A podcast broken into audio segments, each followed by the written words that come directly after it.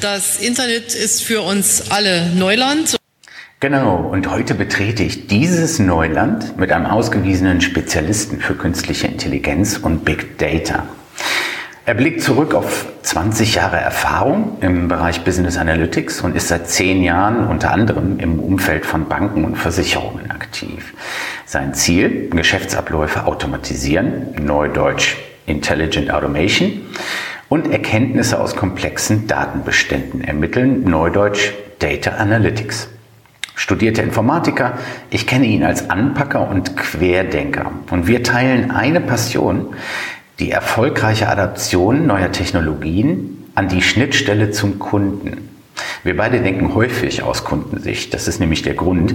Und wie gelingt es eher konservativen Banken und Versicherern, sich auf das veränderte Verhalten digitaler Kunden einzustellen? Und welche Rolle spielt KI dabei? Und wie sieht er die Versicherung im Jahr 2030? Darüber plaudere ich heute im KI-Board Podcast mit meinem Namensvetter Andreas Hufenstuhl, dem Director Big Data und Advanced Analytics bei PwC. Herzlich willkommen, Andreas.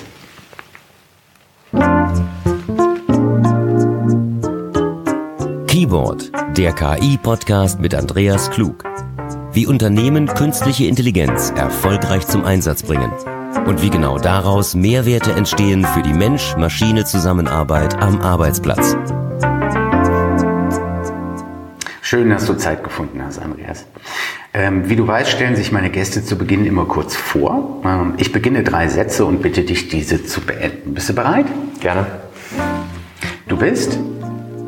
Andreas Hufenstuhl, wie du schon sagtest, Direktor bei PwC für Advanced Analytics und seit gut zehn Jahren im Umfeld äh, Big Data und Advanced Analytics unterwegs. Auch KI-Themen machen wir seit längerer Zeit eben im Umfeld, um Datenschätze greifbarer zu machen für unsere Kunden.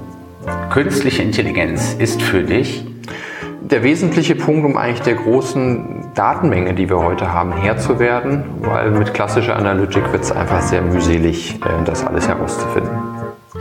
In zehn Jahren werden wir KI ganz normal wahrnehmen, weil KI wird sich in unser privates und beruflichen Alltag sehr stark integriert haben und wir werden es als separaten Dienstleistung wahrscheinlich gar nicht mehr wahrnehmen. Vielen Dank. Ja, äh, Andreas, wir beide kennen uns aus dem Arbeitskreis AI im äh, Digitalverband Bitkom und ich äh, erinnere mich noch, wie wir 2018 gemeinsam die KI-Agenda der Bundesregierung kommentierten und äh, von den dort in Aussicht gestellten 109 Professuren sind Stand Februar, ich glaube, es gibt jetzt ein paar neue Besetzungen, aber Stand Februar 2020 waren vier besetzt. Hm, woran hapert es? Ja, ich denke, das hatten wir damals auch schon sehr ja, kontrovers diskutiert, inwiefern äh, der Versuch, rein über den Hochschulweg, über Professuren dieses Thema möglichst zeitnah in den Markt zu bringen, sicherlich nicht trivial ist. Erst, erstmal braucht man ja qualifiziertes Personal, was sich schon mit KI und AI tiefgehend langjährig beschäftigt, was wir ja auch noch im nicht allzu großen Maße in der Region haben. Und zum anderen bewegt sich natürlich hier der Markt sehr schnell. Das heißt, künstliche Intelligenz und die eingesetzten Verfahren sind sehr volatil. Das heißt, äh, hier fand ich, und das hatten wir auch damals schon mal in der Kommentierung mit integriert, die skandinavischen, äh, skandinavischen Schulungsmodelle einfach äh, angenehmer, die eher darauf setzen, äh, Tutorials zu machen und, und über YouTube YouTube-Videos große Mengen der Bevölkerung einfach das Thema KI näher zu bringen, um so eine Grundbesolung zu kriegen. Das heißt, ich kann dann immer noch tiefer gehen nachher in der Hochschule, aber das grundsätzliche Verständnis von künstlicher Intelligenz, wie ich sie nutze, wie ich sie trainiere, wo sind die Stärken, wo sind die Schwächen, dieses dann einfach sehr schnell einer großen Menge in der Bevölkerung zur Verfügung zu stellen, so dass ich nicht nur über den reinen Hochschulweg eigentlich dieses äh, Personal aufbaue. Das heißt, man müsste hier zweigleisig fahren, sicherlich über eine Breitenbeschallung, über virtuelle, äh, digitale Kanäle und dann eben unsere Expertenkreise dann in der Hochschule. Ich glaube, dann wird es auch mit der Suche nach den Experten einfacher, weil ich dann tatsächlich auch das Thema KI, AI wieder in Expertenkreise zerlegen könnte. Hier ist sicherlich ähm, Bildanalytik oder Genomanalytik oder Textanalytik, äh, die alle verschiedene Komponenten der, der Deep Learning Verfahren verwenden, schon sehr differenzierend. Das heißt, die Verfahren je nach Use Case sind nicht immer identisch. Ich glaube, da haben dann auch die Professoren wieder Spaß daran, tatsächlich eine Tiefenforschung zu machen, um halt auch nachher ihre Professur irgendwie am Leben zu halten. Weil auch hier muss ich ja dann forschen. Mhm. Und äh, das wird sonst nicht einfach. Professuren wirken, klar, wirken natürlich langfristig. Die von dir angesprochenen skandinavischen Modelle wirken kurzfristiger. Ähm, ganz konkret, wie kann man das auf industriespezifische Arbeitsplätze äh, runter ziehen. Also wie kann zum Beispiel ein, äh, weiß ich nicht, ein Kiefernchirurg sich universitär äh, zusätzlich ausbilden, indem er eben schaut, wie wird unsere Chirurgie in den kommenden Jahren wahrscheinlich durch äh, neue Methoden, unter anderem durch KI, verbessert. Wie können wir das sicherstellen? Durch diese Hubs, die wir teilweise haben, wenn auch noch verkümmert in Deutschland? Die Hubs sind eine sehr gute Plattform, um den Industrieaspekt sicherlich zu stärken. Auch hier, glaube ich, ist die Kombination aus äh, digitalen und physischen Wegen äh, der erfolgsbringende Teil, weil auch äh, die entsprechende Zuhörerschaft nicht immer die Möglichkeit hat, zu allen Events zu gehen. Ich glaube, die physischen Austauschformate sind gerade für Leute, die eine gewisse Vorbildung haben, immer sehr gut weil man dann eine tiefen Diskussion führen kann und auch kontrovers äh, sagen kann, in welche Richtung entwickeln wir uns weiter und sollten wir äh, das Thema weiterentwickeln. Äh, auch in der eben Kieferchirurgie muss halt derjenige, der sich da reinfuchst, auch eine gewisse Grundthematik mitbringen. Also er muss halt auch verstehen, dass im Endeffekt eine KI nur antrainiert und gelernt ist und sie halt nicht äh, out of the box äh, vollumfänglich funktioniert. Und natürlich auch ich hier Risiken habe, und das ist gerade in der Medizintechnik ein großes Problem. KI-Systeme sind nachvollziehbar und ich kann tatsächlich eben die klassischen, sagen wir mal, ähm, handwerklichen Fehler in der Medizin transparent machen. Das heißt, der klassische Fall, dass ich angreifbar werde und auch Haftungsrisiken entstehen, wird natürlich durch den Einsatz von KI nochmal transparenter, als es vielleicht heute ist, äh, handwerkliche Fehler einem Mediziner wieder quasi nachzuweisen. Je mehr Technologie wir auch in diesem Bereich einsetzen, wird sicherlich da auch zur Verschiebung kommen. Einer der Gründe, denke ich, auch warum ähm, Projekte im Bereich der Krebsforschung dann doch wieder beendet wurden. Mhm. Die, wo wir bei dem Thema Hubs sind und Industriespezifika, ähm, wo ist denn der Versicherungshub in Deutschland? Der Versicherungshub äh, wahrgenommen in München mhm. tatsächlich. Also da haben wir zum einen ja den Introtech Hub in München, wo wir als PwC auch sehr, sehr aktiv mit dabei sind und als einer mit der Sponsoren. Und ich muss feststellen, dass äh, diese Community von ja, Startups, die sich dort tatsächlich jedes Jahr, wir haben zwei oder drei Batches pro Jahr, äh, bewirbt um ein entsprechendes Sponsoring und einen Support.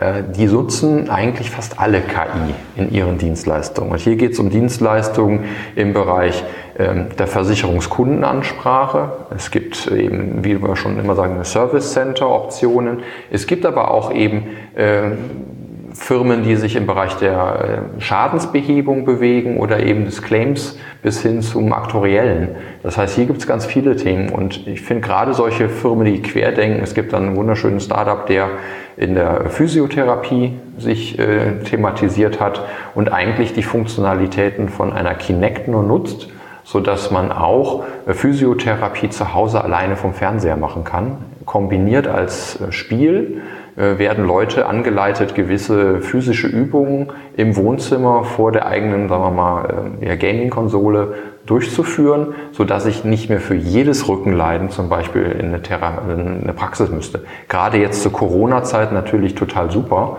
weil ich muss nicht für alles immer direkt äh, in ein Umfeld, wo ich rausgehe aus den vier Wänden, gewisse Physiotherapie-Sachen könnten solche Firmen uns helfen, alleine zu Hause zu machen. Ein schönes Beispiel aus der Gesundheitsprävention. Was gibt es noch für Beispiele, wo du sagst, dass es insbesondere im Umfeld von Versicherungen ähm, sind das vielversprechende Ansätze, die hier den Markt verändern werden in den nächsten Jahren mit dem Einsatz von KI und Big Data? Ich denke, die Versicherungen sind schon sehr gut im Umfeld, äh, neue Produkte zu bauen. Also wir haben sicherlich durch den Einsatz von KI äh, verschiedene Ansätze. Zum einen die KI sollte vielleicht auch versichert werden. Ne, weil auch durch die KI entstehen sicherlich Risiken beziehungsweise KI-gestaltete Services, die doch vielleicht auch fehleranfälliger sind als klassisch programmierte, muss ich entsprechende Haftungsrisiken in den Griff kriegen. Äh, auf der anderen Seite kann ich natürlich durch KI ganz neue Dienstleistungen am Markt verkaufen. Das kann im Umfeld der Cybersecurity sein, das kann im Umfeld IoT sein, wo ich jetzt äh, Geräte verbinde oder Fahrzeuge verbinde. Wir sehen das jetzt mit Connected Car, wo auch dann eben Fahrverhaltensanalysen KI unterstützt wird. Das geht in den Bereich äh, der IoT in der Produktion, Produktionsausfallrisiken, Qualitätsrisiken in der Fertigung. Das sind dann aber auch äh, klar die klassischen KI-Komponenten hin zum Kunden, also im Customer Service, wo wir jetzt noch, sagen wir mal, ganz kleine, zarte Pflänzchen nur wahrnehmen. Äh, das ist mal ein Chatbot hier oder das ist mal äh, eine Bildanalytik da von eingereichten Schäden. Äh, ich glaube, da sind wir in der Versicherungsindustrie noch recht zurückhaltend weil die Versicherungsindustrie gerade den Kundenkontakt, der häufig halt auch über Makler stattfindet, ähm, nur tatsächlich mit 100% funktionierenden Prozessen bedienen möchte. Viele KI-Produkte, die ich wahrnehme in der Versicherungsindustrie, sind eher äh, inbound im Backoffice. Das mhm. heißt, äh, hier kann ich medizinische Dokumente automatisch analysieren. Hier kann ich Schadensprotokolle automatisch analysieren. Ich kann Fraud Detection sehr exzessiv machen heutzutage durch entsprechende Mechanismen. Das heißt, in dem eigenen äh, internen Prozessoptimierung nutzt man es schon sehr stark, als auch im neuen Produktdesign, also neue Versicherungsprodukte, die ich in den Markt bringe. Da ist KI heute schon für einen Großteil der Versicherer Standard. Und da muss ich auch sagen, hat die Versicherungsindustrie schon sehr viel gemacht. Wenn wir jetzt tatsächlich in den klassischen Kundenprozess gucken, und ich glaube, das ist eben der besondere Teil, da sieht man es noch gar nicht so sehr, weil wir dort immer noch gewohnt sind, äh, den Kfz-Schaden bei dem Haus- und Hofmakler quasi zu melden, den man ja ganz gut kennt, mit dem man regelmäßig telefoniert. Und da nutzen wir halt einfach noch die, die eingelaufenen Trampelpfade und das tun wir, glaube ich, auch ganz gerne.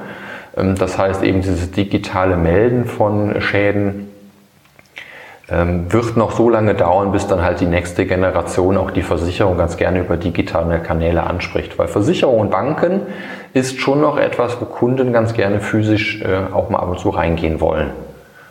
Das ist eine schöne Überleitung, äh, was du eben meintest, äh, vor allem Schadenfallaufnahme und Digitalisierung der Kundenprozesse oder der Serviceprozesse im Schadenfall. Das Handelsblatt äh, zitiert im September aus einer Studie über den Fortschritt der Versicherungsbranche wie folgt. Versicherungen kommen nur langsam voran.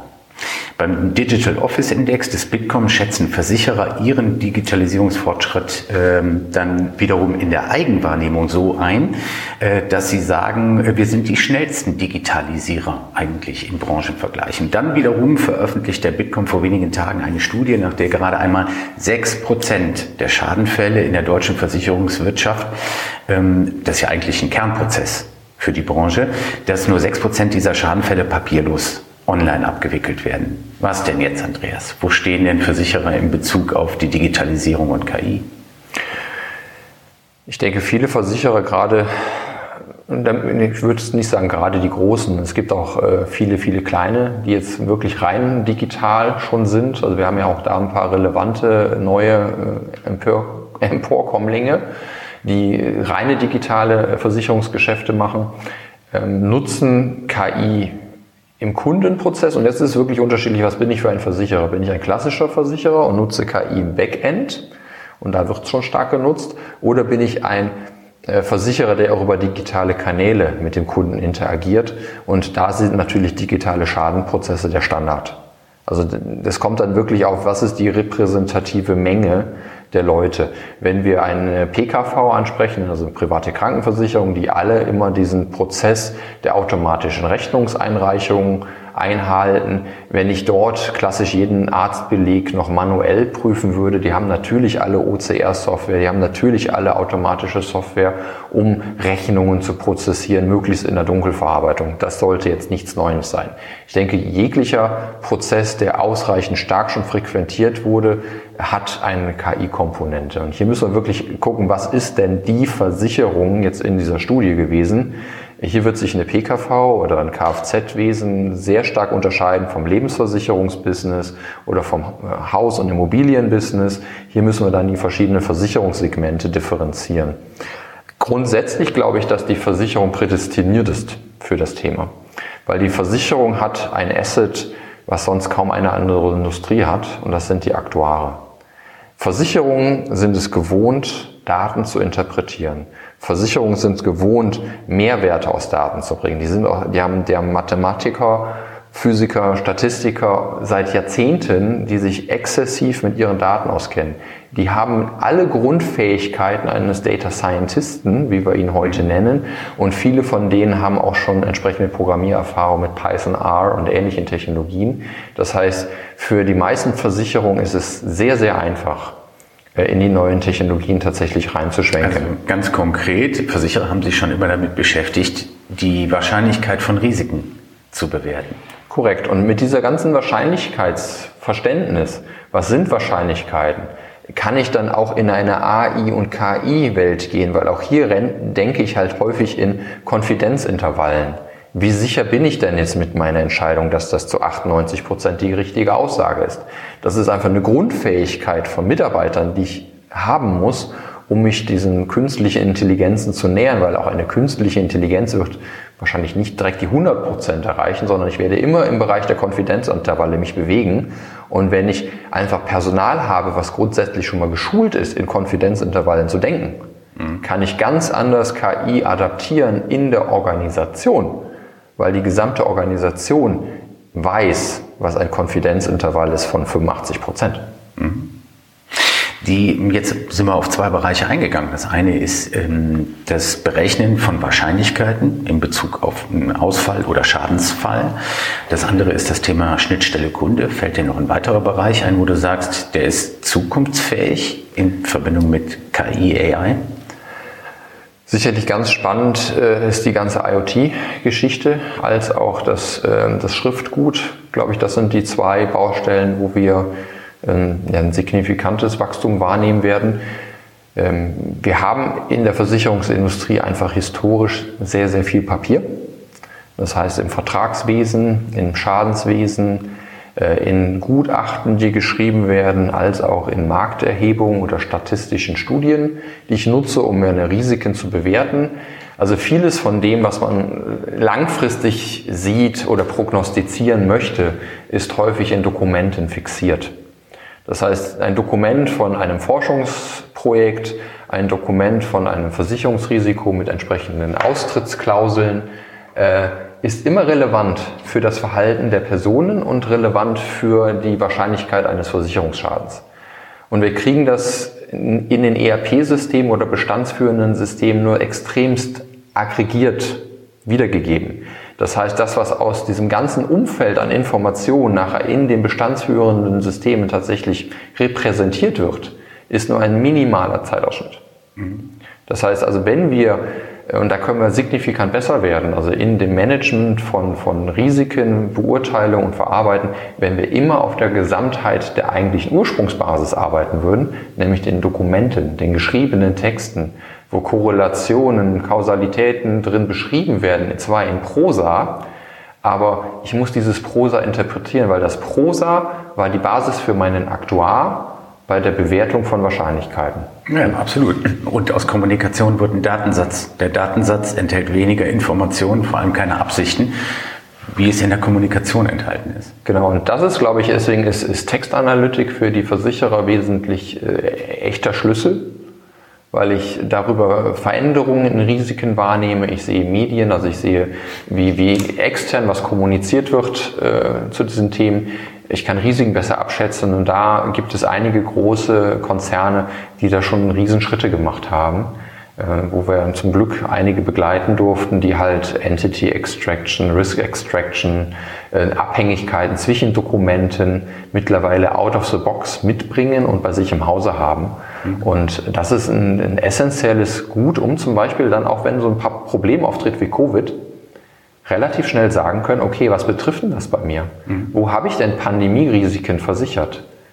Was bedeutet das denn für die versicherten Produkte, die ich habe? Wo ist Pandemie ein, ein Risiko, wo ich eventuell Leistungen zu erbringen habe. Und wenn ich diese Basics mitbringe, weil das wurde sicherlich damals im ERP-System nicht erfasst, wie ist konkret äh, das Pandemierisiko zu dieser, sagen wir mal, äh, Ausfallwahrscheinlichkeit für eine Betriebs-, also Betriebsausfallversicherung, äh, dann muss ich sagen, äh, das ist super schnell nachzuerfassen. Das haben wir ähnlich im Banking. Auch hier lernen wir durch neue Regulierungen, durch neue, also Euribor, LIBOR Auflösungen, da hat halt damals keiner drüber nachgedacht, ob ich das jetzt, diese Information relevant ist für ein ERP-System und wie finde ich raus, dass ich jetzt Verträge neu orientieren muss, weil ein Leitzins nicht mehr vorhanden ist oder modernisiert wird. Diese Information steht nach wie vor im Vertrag. Im ERP-System fehlt die. Jetzt muss ich aber mit meinem gesamten Geschäft mich auf eine neue Situation einlassen und die Information, die ich suche, ist nur unstrukturiert abgelegt. Mhm. Das heißt, dieses Managen unstrukturierter Informationen ist quasi die Basis, um wirklich voranzukommen. Das unterscheidet ja auch äh, KI von RPA, von Robotic Process Automation unter anderem. Ein schöner Übergang im Übrigen zu einem kleinen Sponsorenhinweis, wenn es um die Erfassung unstrukturierter Kommunikationsinhalte geht, gerade an der Schnittstelle Kunde. Wir sind gleich wieder da. Dieser KI-Podcast wird unterstützt von ThinkOwl, der KI-Lösung für Kundenservice und Backoffice. Die perfekte Verbindung von Mensch und KI. Jetzt 30 Tage kostenlos testen. www.thinkowl.de Und da sind wir wieder. Ähm, eines, ein Thema möchte ich auch unbedingt mit dir ansprechen, ähm, nämlich ähm, das Thema digitale Ethik. Ähm, seit September bist du Mitglied der Expertengruppe Digitale Ethik im Versicherungswesen und äh, ihr wollt dort gemeinsame Grundsätze der digitalen Verantwortung für die Versicherungsbranche entwickeln. Wie weit seid ihr damit?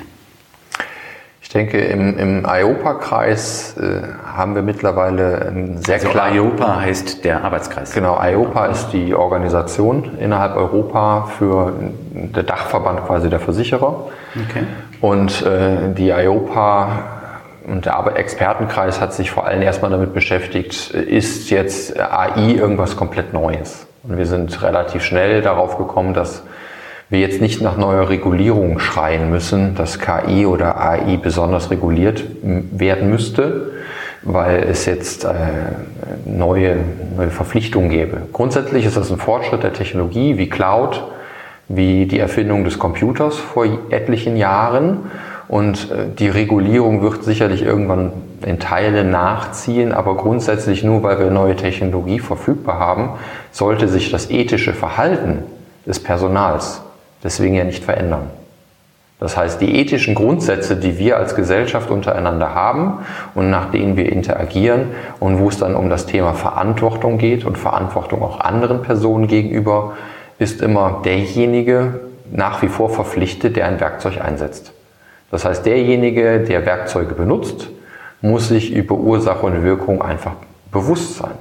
Und ich glaube, das ist so die erste wesentliche Aussage, die wir äh, angefangen haben, sehr tief zu diskutieren. Brauchen wir jetzt eine KI oder AI-Regulierung in Europa für die Versicherung?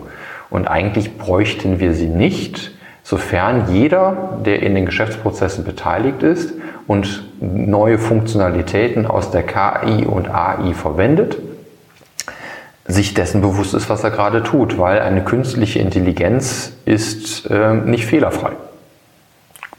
Künstliche Intelligenz kommt nicht out of the box, sondern sie muss trainiert werden. Künstliche Intelligenz entwickelt sich weiter. Das heißt, es ist nicht einmal entwickelt und bleibt für alle Ewigkeit. Das heißt, hier kommen jetzt einfach äh, Pflegeprozesse, Betriebsprozesse, die ich eigentlich den ganz normalen Regeln unterlegen muss. Und was machen wir jetzt in dem Arbeitskreis, um, das zu konkretisieren?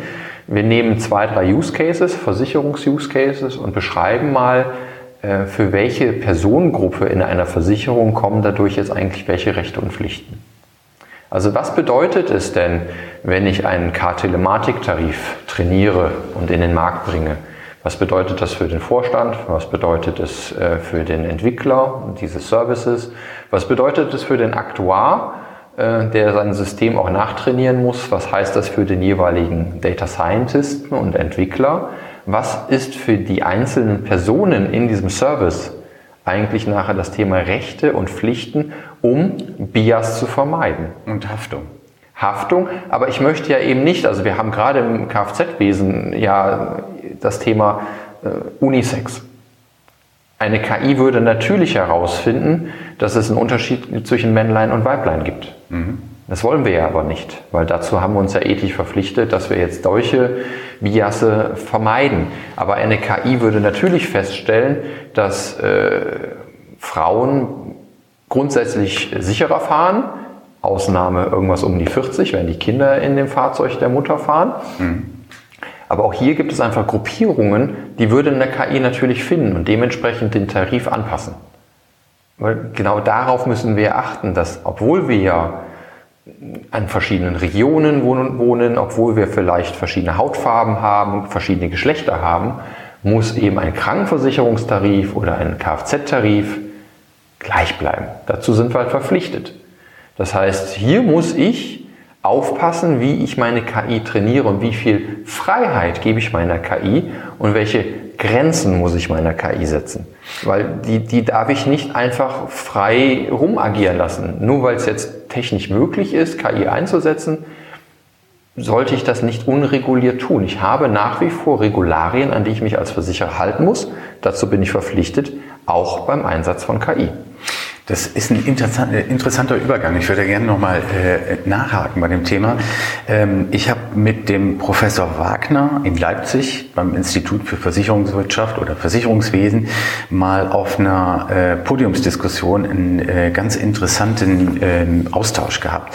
Und zwar ging es da ganz konkret darum, ähm, die Versicherung basiert auf einem Solidarprinzip. Mhm. Hm? Also der eine ist älter, der andere ist jünger. Äh, die Risiken verschieben sich, die können sich auch laufend verschieben. Das Solidarprinzip stellt sicher, dass wir alle mit demselben Einsatz dieselbe Sicherheit am Ende haben. Dieses Solidarprinzip ist durch die Fähigkeit von Data Analytics und ganz im Speziellen jetzt natürlich durch KI steht die tatsächlich auf dem, äh, auf dem Prüfstand, weil ich kann ja rein statistisch genau schauen, ähm, ist die Kfz-Versicherung bei dir besser angelegt oder ist das Risiko höher als bei äh, deiner Frau oder was auch immer. Ja? Ähm, wie glaubst du, wird die Versicherungsbranche damit umgehen? Ich glaube, wir werden in der Versicherungsbranche schon ähm, kleinere Versicherungspolicen, kürzer laufende Versicherungspolicen anbieten. Also ähm, Bungee Jumping, Skifahren, wo wir vielleicht auch erleben werden, dass Versicherungspolicen nur wenige Minuten halten. Also ich glaube, auf dem Niveau der Polizierung und wie schnell wir in der Lage sind, Risiken zu versichern, äh, da wird die Versicherungsindustrie sehr schnell darauf reagieren und da äh, wesentlich flexibler werden. Ich glaube, das Solidarprinzip ist genau die Baustelle, an die kein Versicherer rangehen wird. Wir werden vielleicht noch ein, zwei Stufen nach unten gehen in der Granularität.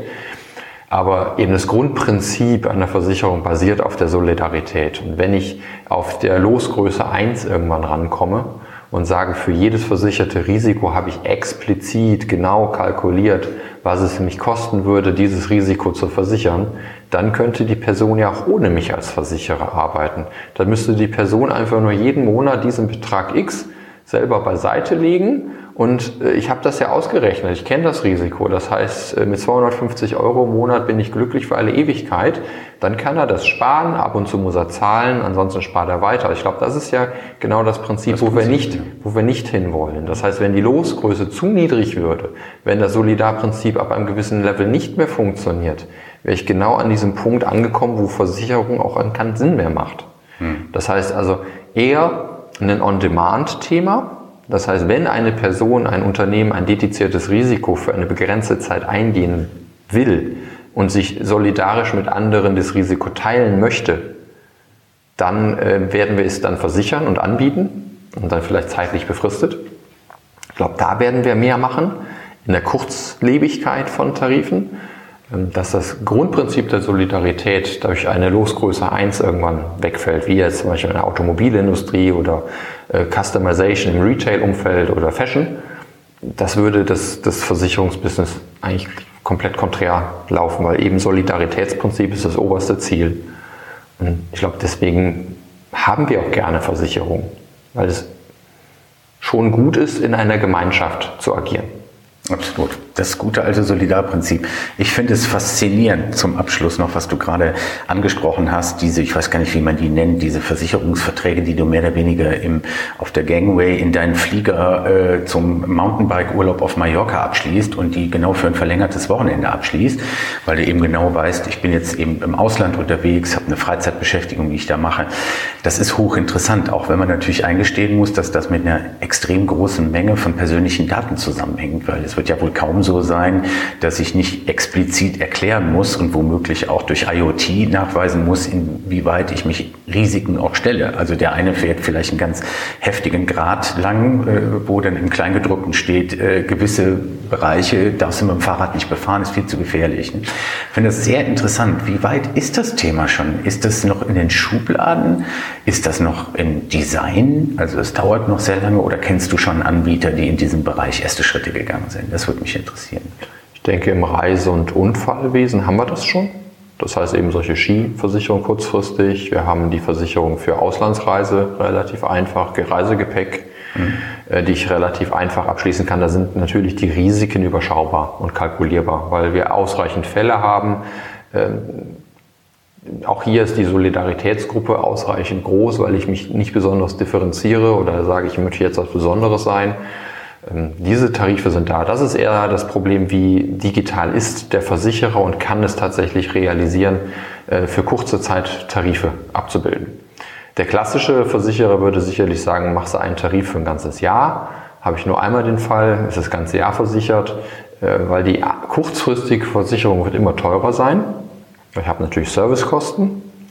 Äh, und wenn ich die dreimal ausgelöst habe, hätte ich mich auch das ganze Jahr versichern können. Das heißt, hier wird sicherlich immer eine Käufer, Kunde, sonst wie Entscheidung sein, okay, mache ich jetzt die Flatrate oder äh, mache ich Pay as you go? Das ist eine individuelle Entscheidung, die muss der Kunde für sich treffen. Ja. Ähm, für den Versicherer selber, glaube ich, ist das äh, gar nicht das große Problem. Wenn es wirklich in die komplexeren Risiken reingeht, ähm, Unternehmensrisiken, Supply Chain Risiken, äh, die wird es natürlich in solcher Form nicht geben, weil, wie du schon sagst, wir brauchen halt für die Versicherungskalkulation schon eine gewisse Informationsbasis. Ähm, Wenn es dann Gesundheitsinformationen sind, dann muss man sie halt haben. Und ich glaube, das wäre jetzt für so ein kurzfristiges Business nicht gut, außer man hätte wieder eben Portale. Und ich glaube, die Plattform, die Digitalplattform, an denen ja auch gerade die Versicherungsindustrie sehr stark arbeitet, in denen wir halt gewisse Informationen scheren zwischen den Plattformkomponenten, wo man halt Banking Services, Sport Services, Mobilitätsservices, auch mit Versicherungsservices die Tage gemeinsam kombinieren kann. Und wenn ich dort meine Einwilligung gebe, dass mein Verhalten in der Plattform für den Versicherungstarif herangezogen werden darf, dann kann man natürlich auch solche komplexeren Angebote anbieten. Dafür wäre aber halt eben diese Dateninformationsbasis erforderlich und in der Gangway will ich das nicht ausfüllen. Entweder habe ich diese Information in der Gangway schon hinterlegt in irgendeinem Cloud-Plattform-Provider, der mehr sein sollte als äh, die, sagen wir mal, Versicherung ABCD. Also jeder einzelne Versicherer wird niemals solche Services anbieten können, weil wir immer den Plattformcharakter haben, weil das Kundenverhalten sich über mehrere Dienstleistungen verändert und auch ein, eigentlich einem erst darüber Rückschlüsse gibt, über die Risikobereitschaft dieser Person. Und wenn ich diese halt sowieso hätte und dann in den Tarif mit reinspielen könnte, würde es auch funktionieren. Wir haben gestartet mit, der, mit äh, unserer äh, gemeinsamen Passion, lieber Andreas, für äh, die Schnittstelle Kunde. Und ich finde das wunderbar, dass wir enden mit dieser Passion, weil ähm, was ich ja tatsächlich ähm, äh, absolut äh, faszinierend finde, ist, dass die Digitalisierung im Allgemeinen und KI im Speziellen Tante Emma wieder möglich macht. Früher hat man eine Versicherung beim äh, Nachbarn drei Straßen weiter abgeschlossen, der die Versicherung A, B oder C vermittelt hat. Da hatte man einen ganz persönlichen Ansprechpartner, Hashtag Tante Emma. Durch die Digitalisierung ist das alles und die, und die Portale ist das alles sehr anonym geworden und überhaupt nicht mehr intim. Und ich sehe ja äh, als Evangelist ganz klar, äh, dass äh, äh KI uns die Möglichkeit gibt, wieder näher an den Kunden ranzurücken und an seine Bedürfnisse. Nur dann wird es ja überhaupt möglich, in dieser Intimität Intimität, dir genau passend zu dem, was du gerade tust, genau das Gefühl zu geben, dass ich dich begleiten kann. Also ist es eine Chance, würdest du das bestätigen? Ist es eine Chance für Versicherer, wieder intimer mit ihren Kunden umzugehen? Das ist eine Riesenchance. Also es ist, wir haben in der Versicherungsindustrie seit langem über den Net Promoter Score geredet und über die Servicequalität in den Callcentern, in den Servicecentern und warum wir die Kundenzufriedenheit nicht so richtig erreichen. Ich glaube, das ist wirklich die Basis, wenn wir wieder nah am Kunden sind, in, mit dem Kunden in permanent Dialog, aber auch erfahren, was der Kunde sonst so macht. Wie bei Tante Emma redet man ja auch mal über ein bisschen breiteres Bild. Er hat sich was geleistet, ein neues Auto, eine Freundin, keine Ahnung. Ähm, hier kommt eine Intimität wieder rein, die mir eigentlich als Versicherer eigentlich auch wieder irgendwann diesen Schutzengelcharakter mitgibt, mhm. der immer hinter mir herfliegt. Das heißt, wenn ich in dieses intime Verhältnis wieder reinkomme, komme ich natürlich auch wieder als Beschützer in diese Beschützungsrolle als Versicherer. Ich schütze dich vor Risiken. Und ich glaube, das wäre das Ideale, wo wir wieder hinwollen, weil wir wollen dem Kunden ja Risiken abnehmen in der Versicherungsindustrie. Und das geht nur über ganz nah dran sein, immer dabei sein. Und da können wir natürlich durch die Digitalisierung schnell wieder hinkommen. Vielen Dank für deine Zeit. War ein super Gespräch, Andreas. Ähm, genau, ich wünsche dir noch ein sonniges Wochenende. Und wir, lieber Hörer, lieber Hörerinnen, wir hören uns hoffentlich bald wieder bei einer neuen Folge ähm, des KI-Board Podcasts. Ich bin Andreas Klug. Es war mir ein großes Vergnügen, heute mit Andreas Hufenstuhl zu sprechen. Ähm, wir hören uns. Keyboard, der Talk über Digitalisierung und künstliche Intelligenz mit Andreas Klug. Folge dem Podcast unter www.ki-board.de und finde dort alle erwähnten Links zu Quellen, Sponsoren und Talkpartnern. Man hört sich.